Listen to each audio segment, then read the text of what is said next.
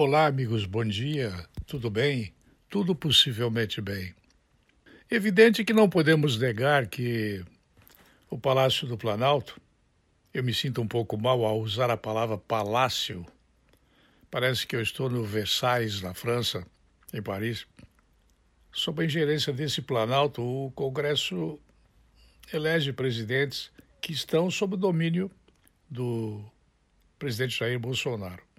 Não há como negar também que isso é ótimo, é bom, na medida em que as reformas que forem enviadas ao Congresso e que não forem desidratadas, elas forem aprovadas imediatamente.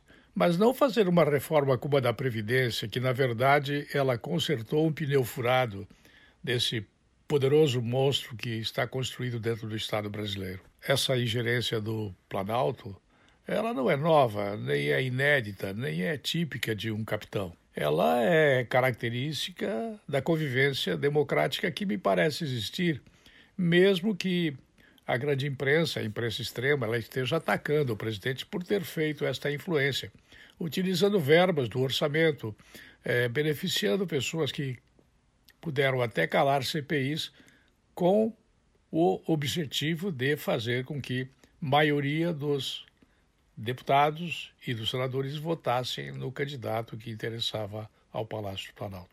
O que vai acontecer agora, não sei, porque não conheço, não vi, não sei o pensamento, não tenho é, de forma alguma capacidade para ver à distância, senão o que a grande imprensa, a imprensa extrema, está dizendo.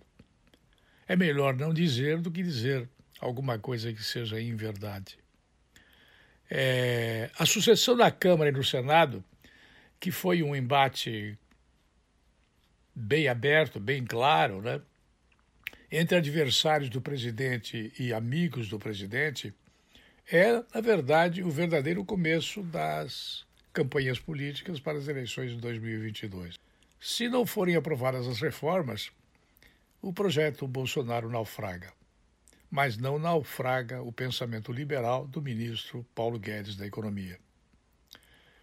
Terá sido construído de qualquer jeito um modelo em que o vice-presidente da República é um ótimo líder para, dentro do Congresso Nacional, como senador ou como deputado, ele liderar uma forma nova de pensar.